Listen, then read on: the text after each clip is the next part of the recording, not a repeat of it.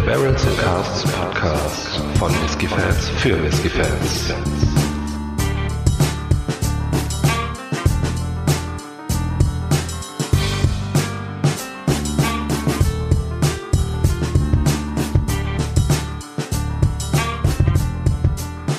Und wieder einmal hallo und herzlich willkommen zum Barrels and Casks Whisky Podcast. Mein Name ist Micha, wie immer bei mir der Faro. Hi Faro. Hi Micha, hallo an alle, die zuhören.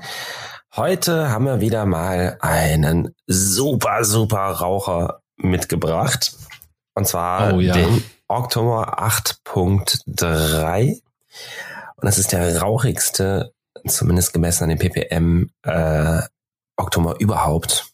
Und damit, ich glaube, das kann man sagen, der rauchigste Whisky überhaupt. Ja, doch, ich denke schon. Und äh, ja, deshalb auch die Auswahl, ähm, ist auch die Auswahl auf den 8-3er gefallen ausgerechnet bei den ganzen Octomore-Abfüllungen, die es äh, ja mittlerweile auf dem Markt gibt. Äh, Faro, wie sind denn die Eckdaten? Ja, ähm, der Octomore 8.3 ist ein Isla Barley, das heißt, ähm, das Gerst, die Gerste, die verwendet wurde, kommt ausschließlich aus der Insel Isla. Äh, er ist fünf Jahre alt, ähm, sogar mit Vintage angegeben, von 2011 bis 2017. Kann man sich vorstellen. Ja, Bottling. Datum ist halt so dann ein bisschen um ein halbes Jahr versetzt, also ein paar, äh, knapp über fünf Jahre. Ne?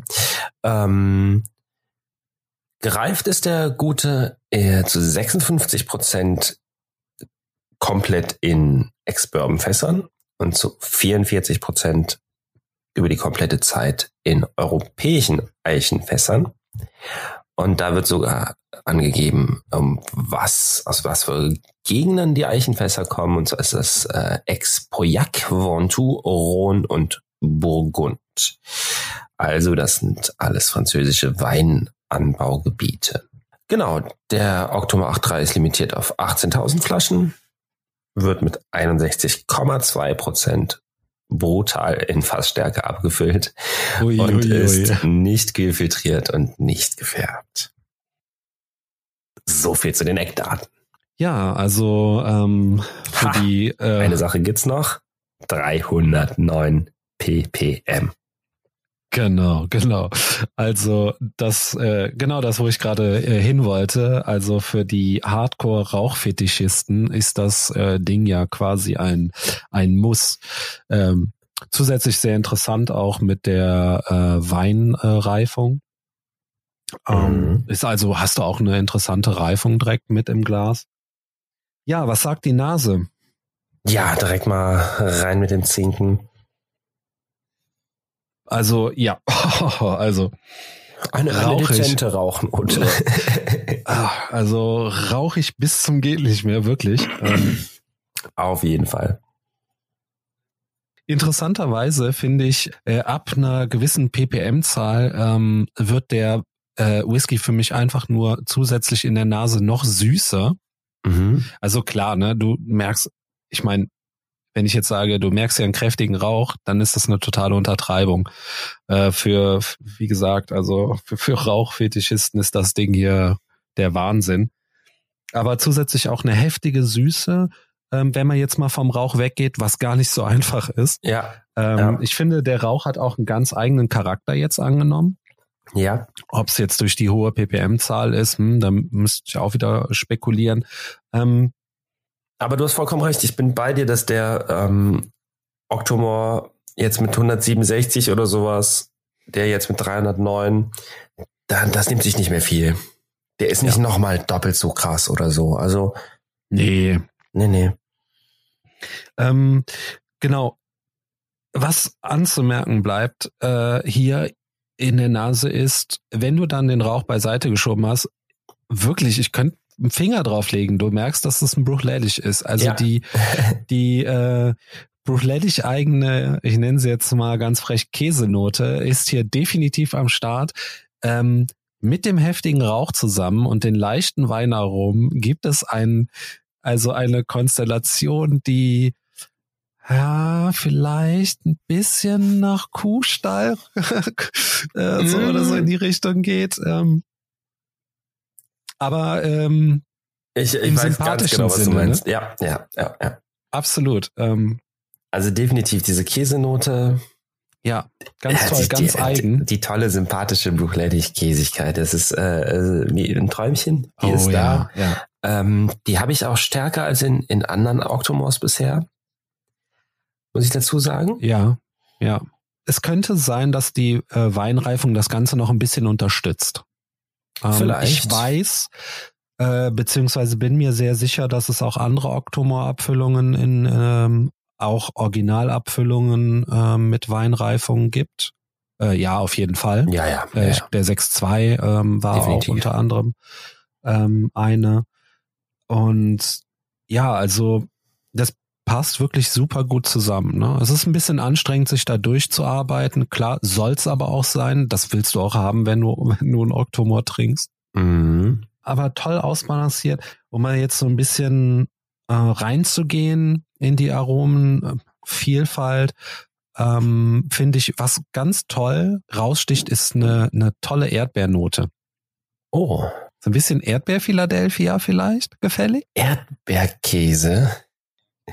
Äh, auf die bin ich noch nicht gestoßen. Ich bin gerade noch, ich habe gerade so typische Bourbon-Aromen in der Nase. Ich habe eine Vanille, ich habe ähm, Mhm. auch eine Zitrone. Barbecue natürlich nicht zu vergessen. Barbecue-Soße Genau. ein bisschen. Dann genau, dein besagter Kuhstall. Aber ganz dezent, also jetzt nicht irgendwie so, ein, so eine Floki-Note. nein, nein, um Gottes Willen. Also. Oh ja, Barbecue, Speck generell. Mhm. Richtig saftiger Bauchspeck. Jetzt kommen so ganz langsam die, die fruchtigen, sprich, ähm, fruchtigen Noten, sprich, ähm, eine leichte Zitrusnote, ein bisschen Mango. Mhm. Ich habe äh, eine Banane, aber diese Kuhstallnote, das ist absolut verrückt. Also, oh, was unfassbar aromatisches. Ja, richtig schön würzig das Ganze, ne? Mhm. Ja, ich hab die ganze Zeit saftig irgendwie irgendwas. Also Umami ist äh, quasi stark hier drin. Ja, der fünfte Geschmackssinn, den du bei Fleisch hast, bei Tomaten, bei Pilzen. Ähm, ähm, das äh, habe ich hier drin irgendwie auch ein bisschen, das ist auch Speichelfluss anregen direkt. Mhm. Mhm. Salz übrigens. Jetzt ist auch so ein bisschen ähm, Lagerfeuer, Rauch, Mhm. Note. Das ist ein bisschen, bisschen noch umgeschwenkt, jetzt eher so in die, ja, so warme Rauchnote irgendwie.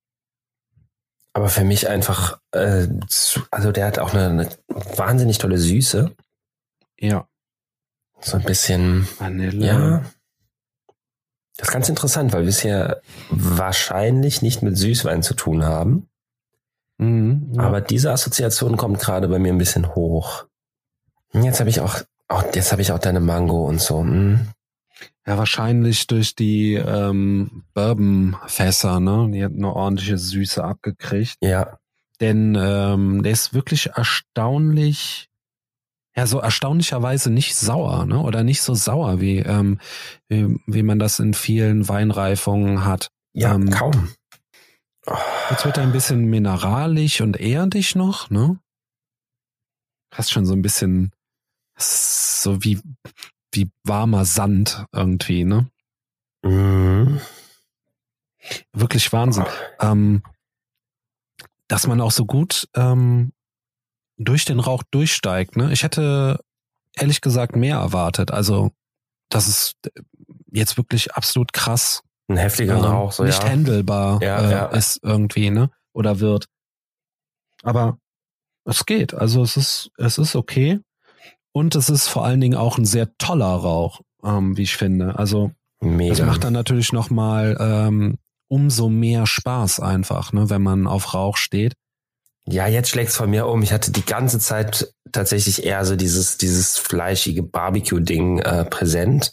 Und jetzt schlägt's langsam um in die, in so einen typischen, typischen Rotweinraucher. Ne? Also Das hatten wir mal von so einem, ja, typischer rauchiger Whisky aus dem Rotweinfass. Aber ohne besonders sauer zu sein. Also das macht, das macht er wirklich ganz spannend. Der behält die Süße, aber jetzt kommt halt so eine Beerigkeit. Ja. Die ich halt so gerne mag. Ja, ich habe ja auch absolut so ein, ne, durch diese Kuhstall-Note so Heu in der Nase, äh, was, was auch irgendwie total präsent ist eigentlich. Ein bisschen etwas versteckt, aber trotzdem total vorhanden irgendwie. Oh, die Süße hört nicht auf. Fantastisch. Also, jetzt könnte er schon fast mit so einem, von der Süße her, mit so einem PX äh, gereiften Whisky mithalten. Aber die Fruchtkomponenten sind halt andere, ja. Ähm, was ich übrigens auch nochmal äh, erwähnen muss, ist, ähm, wir hatten ja in letzter Zeit auch viele äh, Abfüllungen oder viele rauchige Abfüllungen, wo der Rauch relativ plötzlich irgendwann verschwunden war. Ne? Mhm.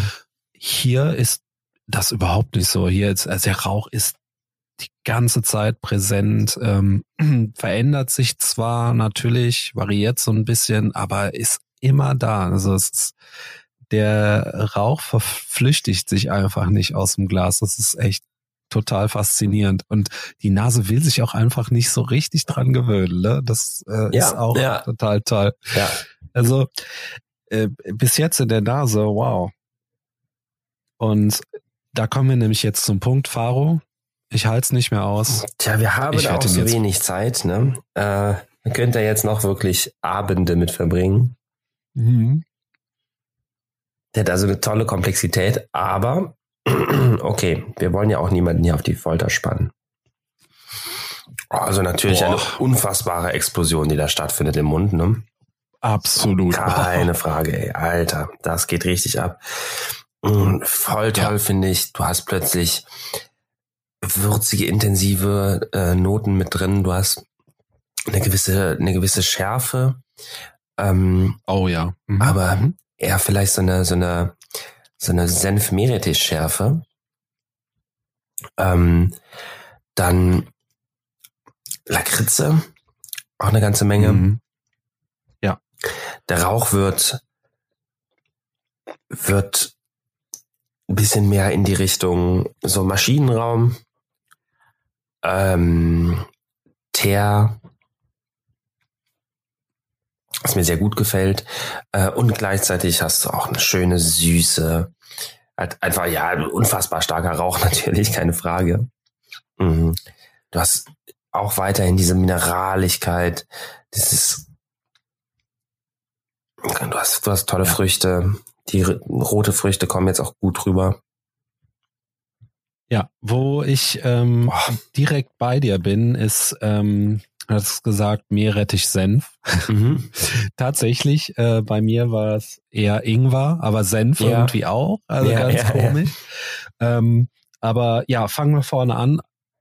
Rauchig im Mund, ne? Boah, Wahnsinn. Also es ist als, als hättest du das Lagerfeuer direkt auf der Zunge brennen. Ja. Äh, Wahnsinn. Ja. Äh, so macht sich auch die Schärfe bemerkbar. Es ist wirklich, Ja. als würd's brennen im Mund ein bisschen. Also es ist wirklich äh, schon ein bisschen heftig, muss man sagen. Aber nichtsdestotrotz, ähm, dafür wird man ja auch absolut belohnt. Wie gesagt, rauchig, äh, Lakritze. Ich glaube, hattest du schon gesagt. Mhm. Ähm, ähm, ja, dann diese Ingwer, Minze, hast du Senf irgendwie, also ne, diese ganzen abgefahrenen gepaart mit aber äh, ganz normalen, ähm, ganz normalen Aromen. Du hast Vanille, Karamell. Ich finde, hier Ja. macht sich jetzt auch ähm, der Weingeschmack sozusagen auch auch mal richtig bemerkbar, finde ich. Also ich würde Mhm. jetzt sagen, wenn du diese Informationen haben willst, dass da Wein drin ist, musst du ein bisschen suchen. Überall ist äh, meistens erstmal European Oak äh, deklariert. Genau. Aber, ähm, aber doch, ich würde jetzt hier sagen schon, äh, dass es sich um, um, um Wein handelt. Denn, wie gesagt, was sich noch ein bisschen versteckt hält in der Nase, ist hier jetzt auf jeden Fall voll präsent, finde ich persönlich, äh, meiner Meinung nach. Äh, die Weinnoten, die super gut durchkommen. Aber auch hier du hast zwar jetzt auch ein paar tropische äh, Früchte, Ja. bisschen äh, Zitrusnoten, aber der wird nie, äh, das geht nie so weit, dass der eine Weinsäure aufzeigt. Ne? Also das ist so Eben, ja, diese Äh, Säure, Essig in Anführungsstrichen, also so, was man da so in die Richtung vielleicht ein bisschen verbindet, sondern nee, es bleibt fruchtig. Genau. Und das, das ist, das ist absolut cool. Das ist wirklich Genau. cool. Genau. Und süß halt. Also das ist das, Ja, ja. so, dass ich wirklich dahin, also wenn ich nicht wüsste, okay, das sind jetzt ja, Weingüter, das könnte für mich wirklich fast schon in so eine in so eine leichte Sherry-Richtung gehen. Mm, okay. Äh, einfach weil der weil er diese Fruchtigkeit, aber eben mit einer Süße äh, sehr schön daherbringt. Ähm, auf der anderen Seite glaube ich einfach, wenn, gerade wenn ich mir das Verhältnis angucke, 56 Prozent Bourbon, 44 Prozent Wein. Ähm, Mhm. ich würde vom, von der Geschmackswahrnehmung her einen deutlich höheren Bourbon-Anteil einfach da rein interpretieren. Mhm. Also ich finde die, die, die, ja, äh, Aromen daher sind einfach ein bisschen stärker. Ähm, Aber ich finde das wunderbar ausgewogen. Also ich würde die Weinaromen gar nicht präsenter haben, weil dann käme vielleicht auch die Säure und so weiter. Und ich bin, ich finde das Mhm. super, dass die, dass sie so ein bisschen dezent daherkommen, dass sie im Geschmack daherkommen, dass die Fässer vielleicht ein bisschen was Interessantes mitbringen, was uns diesen, diesen Senf gibt und äh, keine Ahnung was. Äh, ja, also ganz, ganz, ganz großes Kino. Würde ich fast so unterschreiben. Wie gesagt, also ähm, in der Nase auf jeden Fall, stimme ich dir absolut zu. Ähm, da hätte ich auch eher gesagt Bourbon, aber wie gesagt, also im Mund muss ich wirklich sagen, da stechen die Weinaromen schon, schon sehr hervor. Ähm, was ich auch absolut cool finde. Ne? Ich bin ja sowieso ähm, kein Freund von so harten äh, Wein äh, Reifungen, die dann halt auch diese Säure am Ende haben. Kann manchmal cool sein, meistens für mich persönlich nicht ganz ähm, oder trifft nicht ganz meinen Geschmack.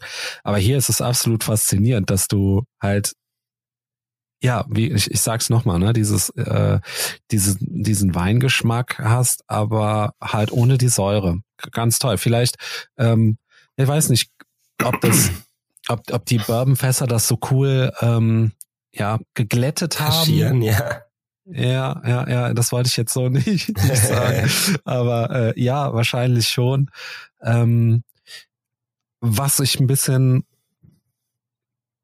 gewöhnungsbedürftig finde, was aber halt nicht ausbleibt, ist einfach, dass der auch ähm, im Mund so heftig scharf ist. Also Mhm. das ist ja schon, ist ja schon eine Tabasco-Schärfe fast, die da, die dir da um die Ohren fliegt. Aber wie gesagt, ne, ich meine, der hat über 60 Prozent. Gut, das bleibt nicht aus. Ne, es ist immer noch ähm, Alkohol.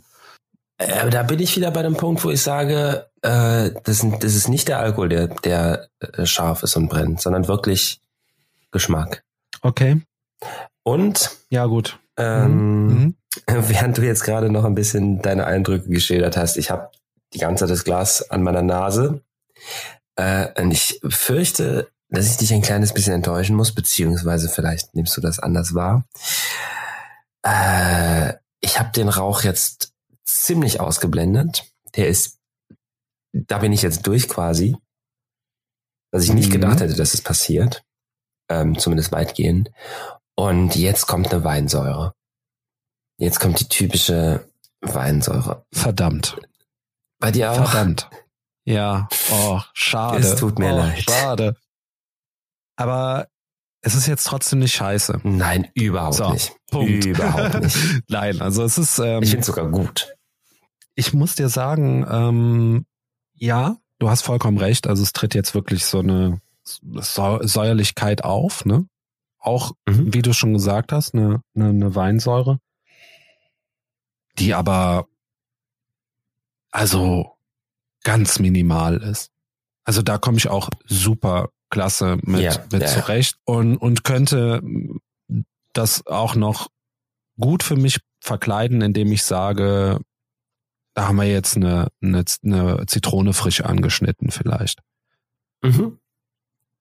Oh, das, das, ja, würde sogar hinhauen. Was ich ein bisschen ähm, schade finde fast.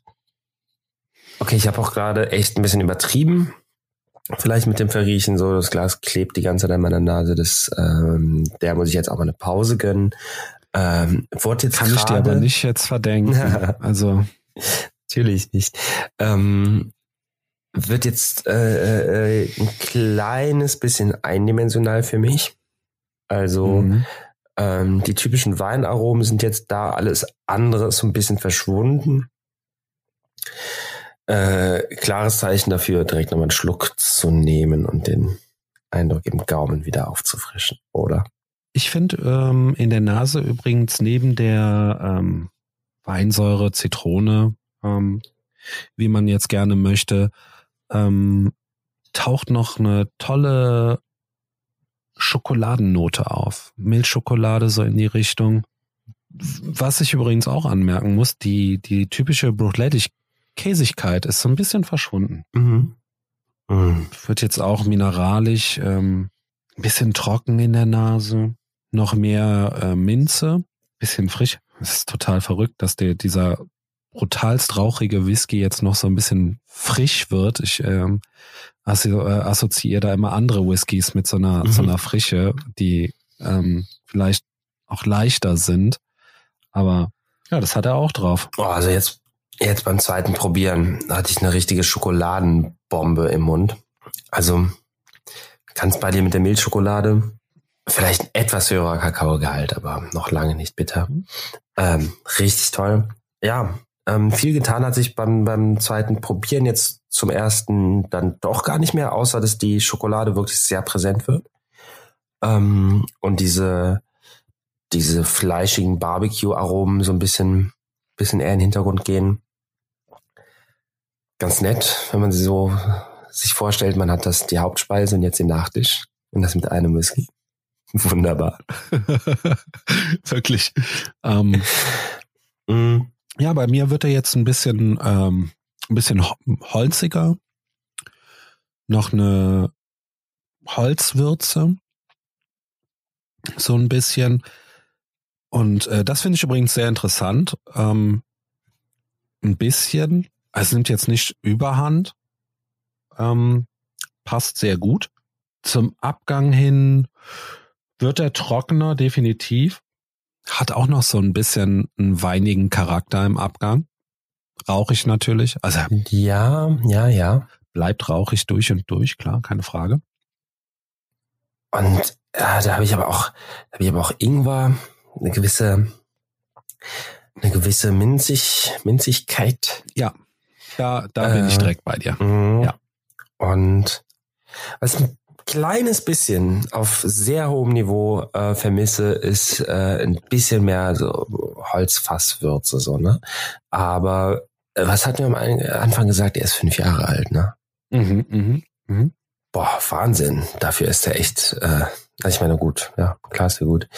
Aber ja, da ist natürlich nicht viel Fasswürze mitgekommen. Ja, sollte man meinen, dass da nicht so viel dann passiert, ne?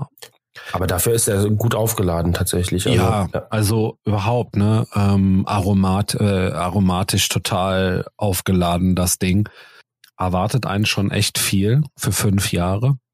Und ich muss es nochmal anmerken, also ich finde es schön, dass der Rauch, äh, klar, eine absolute Rauchbombe, aber er, er überdeckt nicht alles. Du kannst noch schön viel finden, und hat einen ganz, ganz eigenen Rauchcharakter. Das ist auch absolut. Ja. Nicht schlecht. Ja. Alter Schwede. Okay.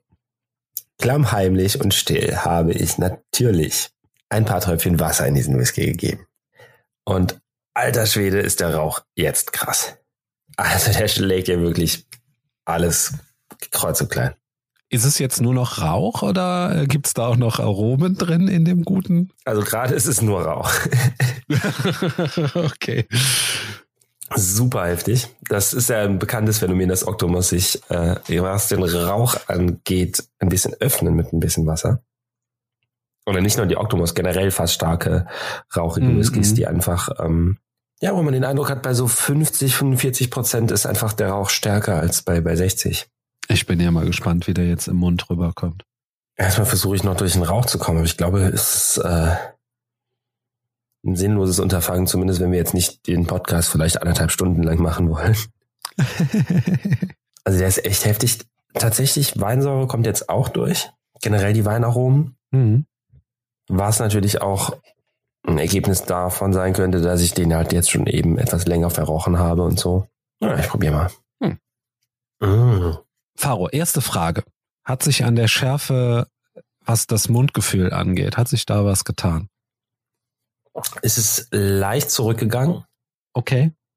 Also das erste, was mir aufgefallen ist, er explodiert nicht so stark im Mund. Hm? Okay. Also das ist, glaube ich, ein bisschen der Effekt auch davon, dass sich der Whisky mit dem Speichel ein bisschen vermengt, wenn er noch fast stark ist und dort diese Explosion zustande kommt. Jetzt ist er schon ein bisschen verdünnt, wenn ich ihn mir über die Zunge laufen lasse. Und ähm, da findet nicht mehr diese krasse Explosion statt. Mhm. Ähm, diese, diese scharfen Aromen sind weiterhin da, ein bisschen abgeschwächt. Der Rauch ist gar nicht mal großartig anders, ist ein bisschen offener, ein bisschen stärker, ein bisschen ähm, auch ein bisschen öliger, schwerer, so noch ein Stück weiter in die Richtung Maschinenraum und Teer und, äh, und Industrie und so weiter. Fruchtigkeit ist auch schön da, aber alles in allem ist er jetzt auch ein Stück gewöhnlicher. Okay. Also, ah, der hat mir schon, der war schon sehr speziell eben. Der hat mir schon sehr gut gefallen. Der hat diese, diese Nuancen gehabt, die, die wirklich außergewöhnlich sind, die man nicht, nicht so oft hat. Und das ist jetzt ein bisschen flacher geworden, alles ein bisschen gewöhnlicher geworden. Überhaupt nicht schlecht. Absolut nicht. Okay. Und allein für die Nase lohnt sich das allemal, weil da entwickelt er wirklich halt den krassen Rauch, den man sich vom rauchigsten Whisky der Welt, in Klammern Fragezeichen, äh, wirklich erwartet. Ja, das sind so meine Eindrücke. Ja, hervorragend. Ähm, dann können wir ja quasi jetzt mal langsam zum Fazit kommen Mhm. und auch vielleicht äh, zum nicht so beliebten Thema Preis-Leistung. Mhm. Und dann frage ich doch einfach mal ganz frech, Faro, wie fandst du die Abfüllung? Ja, ich ähm, bin ja generell durchaus immer für ein Octomod zu haben. Äh, Gerade der speziell hat mir auch wieder ausgezeichnet gefallen. Ist natürlich wieder das Ding, Rauch, Wein, Beuteschema, äh, Fastag, super intensiv, super interessant, macht spannende Sachen, hat plötzlich so eine, so eine Meerrettichnote. Ah, also, also richtig klasse. Der hat mir echt, echt, echt gut gefallen. Ähm, generell und auch für ein Octomore ziemlich ordentlich. Ja. Okay. Okay. Ja, ähm, da hast du mir ja quasi fast aus der Seele gesprochen. Also ich bin auch absolut hin und weg. Ähm, Gerade dadurch, dass die Abfüllung so speziell ist. Ne? Also diese speziellen Aromen. Ich, ich sag nur Kuhstall, Ja, ne, wie ja, du eben ja, schon sagtest, Meerrettich, Senf, so ein bisschen äh, Ingwer. Ähm, passt übrigens auch, äh, gerade die Schärfe passt auch zu, zum Mundgefühl irgendwie, ne? Mhm. alles in allem, ne, was, was schon Verrücktes dazu kommt. Ähm, für mich persönlich äh, noch die Weinnote ohne Weinsäure oder mit ganz wenig Weinsäure. Mhm. Ähm, klasse, ähm, wirklich. Ähm, die Problematik ist bei dem, wie bei vielen Abfüllungen, ähm, der Preis, sprich der Preis, äh, für den der Whisky jetzt erhältlich Mhm. ist.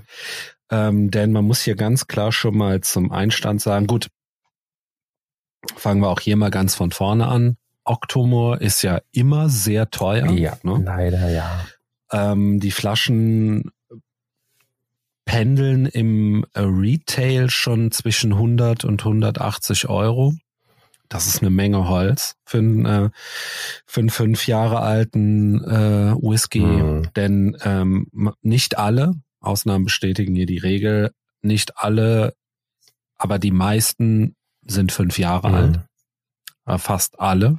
Es gibt Ausnahmen, es gibt eine aber Abfüllung mit zehn Jahren, dann gibt es noch eine, glaube mit sechs und eine mit acht oder so. Aber die meisten liegen äh, um die fünf Jahre. Ähm, da lehne ich mich jetzt mal mit gefährlichem Halbwissen aus dem Fenster. Das liegt nämlich unter anderem auch daran, äh, dass die so jung sind, weil äh, man gerade bei jüngeren Whiskys äh, eine höhere Rauch, ähm, höhere ppm-Rauchzahl erreichen kann. Ja, das äh, ppm ist ja nur der äh, Anteil in der in dem Gerstenmalz äh, mhm. oder sprich im Destillat. Ähm, und durch die genau, Fassreifung geht dann immer ein bisschen was verloren peu à peu, ne? Ja. Genau, genau, genau. Ähm, ja, also bei dem hier, um dann mal wieder zurückzukommen, äh, bei dem hier reden wir von einem Retailpreis von 180 Euro. Mhm. Das ist schon eine verdammte Hausnummer. Das muss man einfach so sagen. Ähm, ja, und äh, auf dem Sekundärmarkt geht der natürlich jetzt mal für 250. Ich habe äh, hab da auch schon Angebote gesehen, irgendwie 260 und, und auch 300 Euro waren, äh, waren da wohl drin. Ähm, ja, und da ist natürlich jetzt die Frage, ne? Tja. Fünf Jahre für 250 Euro. Ist der da so gut, um zu sagen, da macht man eine Flasche auf? Ähm, klar, Octomore wird auch gerne mal verschlossen ins Regal gestellt. Ähm, aber Würdest du ihn dir kaufen, um ihn aufzuwachen und zu trinken? Äh, also die Frage hätte ich mir wahrscheinlich auch sparen können, aber ich wollte es nochmal aus deinem Mund hören. Ja, äh, nein. Also das ist generell eine Preisliga, für die ich mir keine Flaschen kaufe, ähm, sondern da dann eher auf Samplejagd unterwegs bin. Das ist natürlich eine persönliche mhm. Entscheidung, äh, die jeder für sich selber fällen muss. Aber wenn ich das vergleiche, bietet der einem natürlich ordentlich was würde es aber in einer schlechten Relation zu dem Preis sehen. Also selbst auf, auf dem Primärmarkt, als er noch für 180 zu erhalten war, fand ich, finde ich den Preis schon sehr, sehr weit oben angesetzt. Äh, also da, ja. da zahlst du halt einfach meiner Meinung nach sehr viel für, ja, es ist halt ein Oktomor, ne? Also ich weiß das schon ganz gut zu vermarkten. Ähm, Mhm, mhm. Und ich finde es nach wie vor erstaunlich, dass einfach noch keine zweite Destille auf diese, auf diese Schiene den rauchigsten Whisky der Welt äh, aufspringt. Ähm, weil es ist ja, es ist ja bekannt. Guck mal auf Eiler ist so eine, so eine, so ein Ansturm, ne? Ein Eiler Whisky, ein Zwölfjähriger oder weiß ich nicht, kostet irgendwie immer das Doppelte oder das anderthalbfache von einem Highland Whisky. Äh, jetzt macht Brothleite schon seit Jahren den Octomore. Und die verkaufen den zu horrenden Preisen. Und jedes Batch ja. limitiert auf 18.000 Flaschen ist ausverkauft. Sehen die anderen nicht, dass das eine Goldgrube ist? Man weiß es nicht. Aber ja. Ja, im, im, also im Prinzip, ich bin da absolut äh, ganz deiner Meinung. Ich äh, sehe genau, wo du hin willst. Ähm, ich habe auch manchmal das Gefühl, ähm, na, es, es soll natürlich kein Angriff sein, ne? Ähm, auf irgendjemanden, äh, der auf rauchigen Whisky steht, um Gottes Willen. Ähm, aber manchmal habe ich das Gefühl, dass äh, der, der Whisky um des Rauches willen irgendwie getrunken ja. wird und dann gerade bei Octomore umso rauchiger, umso geiler das Ganze. Die hätten da wahrscheinlich auch äh, ein Fass Fanta finishen können oder reifen können, ähm, beziehungsweise ein Whisky in einem Fanta-Fass, wie auch immer. Ähm, dann rauchig abgefüllt irgendwie, äh, keine Ahnung, das Ding wäre auch weggegangen. Äh, eine Sache, da muss ich noch ein bisschen äh, klugscheißern und verbessern. Ähm, du hast vollkommen recht, die Flaschen sind super schwer zu haben ähm, und vor allen Dingen auch teuer. Wobei mir aufgefallen ist, dass ähm, es seit dem Sechser Oktomor sind die bis auf Ausnahmen eigentlich noch relativ ja, gut ja, zu haben ja, stimmt, sogar. Ähm, aber ja, du hast recht. Wobei ich ja, die Diskussion hatten wir ja auch schon mal, ähm, 18.000 Flaschen sind meines Erachtens nach, auch wenn es weltweit ist, relativ viel, ja. um da von einer Hardcore-Limitierung. Äh, ja, das meine ich ja. Ne? Also, dass die einfach solche mhm. Mengen mhm. davon verkaufen. Und also. Ja. Aber ja, aber es werden natürlich klar Mengen ohne Ende ja. verkauft. Ne? Entschuldige, also da bin ich absolut bei dir. Ähm, ja, aber es ist, äh, wie gesagt, nach wie vor ist es, ist es wirklich erstaunlich. Ähm, wobei meine zweite Theorie da auch ist, dass wirklich viele, viele, viele, viele, viele Menschen äh, sich die Dinge einfach nur ins Regal mhm. stellen. Ähm, klar, letztendlich, jeder soll unbedingt selber entscheiden ähm, und, und alles ist gut und richtig. Ne? Also wir sind ja nicht da, um irgendwie zu urteilen, äh, was die Leute mit ihrem Geld oder mit ihrem Whisky machen sollen. Ähm, ja, aber das, das ist auch so, so eine Schiene, glaube ich, wo da sehr viel äh, verkauft wird, weil die Leute davon ausgehen, dass das, ähm, und ob das jetzt so ist oder nicht, sei auch mal dahingestellt, ähm, dass sie es als Sammlerobjekt irgendwie mhm. sehen. Ne? Also klar ist es, denn äh, es ist eine Limitierung drauf, die wird auch immer relativ gut sichtbar, glaube ich sogar. Ähm, auf den Flaschen deklariert mhm. irgendwie äh, und, und draufgepappt. Ähm, es gibt auch äh, Octomore-Abfüllungen, die ähm, sind weit unter 18.000 Flaschen abgefüllt. Ähm, schieß mich jetzt bitte nicht tot, welche das sind. Ähm, aber mhm. ja. Ich glaube, das ist, äh, geht in der Regel von dem Punkt Einser, der ist immer, hat immer die größte Anzahl an Flaschen bis zum Punkt Vierer, ja. der hat immer die kleinen. Also Ausnahmen ja. bestätigen da vielleicht auch die Regel, aber so grob. Ja. Ähm, und ja, die, die äh, alten ähm, Batches äh, und, und äh, da auch Abfüllungen, äh, die sind auch durchaus mittlerweile ähm, gestiegen, was den Wert angeht. Ordentlich, mhm. glaube ich sogar. Ähm, ja, aber äh, wie gesagt, ne, also ich glaube, so kriegt man die Flaschen dann auch wunderbar los irgendwie, ne? Ähm, Wenn es jetzt noch eine abgefahrene, eine abgefahrene Reifung ist. Ne? Das muss man ja dazu ähm, sagen. Die, die Octomos, die sind ja eigentlich fast durch die Bank weg auch richtig gute Whiskys, die auch super interessant gereift sind und, und ja, ja, ja, zu denen wird sehr viel kommuniziert. Also alleine, dass, dass es ein, ein Fünfjähriger nicht als NAS verkauft wird, sondern, sondern als Fünfjähriger, dass der ein Bottling-Datum hat, dass äh, ja, auf Deutsch gesprochen, die Eier musst genau, du erstmal genau. haben. Ne? Ja, das auch. Aber dass halt eben auch draufsteht, 44 Prozent Vollzeit gereift in Fässern dieser Weinanbaugebiete und so weiter. Ne? Das sind so alles so nette Sachen. Also das ja. steht schon für Qualität irgendwo. Ähm, ich verstehe halt nur nicht, ja. warum auf den Zug noch keine andere Destille aufgesprungen ist. Äh, und so. Ja, um da jetzt mal den Kreis genau. zu schließen. Ja, ich bin so, da, ich verstehe so auch. Also, ich halt mit ihrer Octomore-Serie halt so ein gewisses Monopol irgendwie, was halt die, ja, die, die ja. super rauchigen Whiskys angeht. Und das in Kombination mit hoher Qualität ist natürlich, ja, da können die halt die Preisschraube auch ordentlich nach oben anziehen. Ähm, was mir gerade einfällt, äh, Artback hat's ja mal, äh, hat's ja mal ja, gemacht.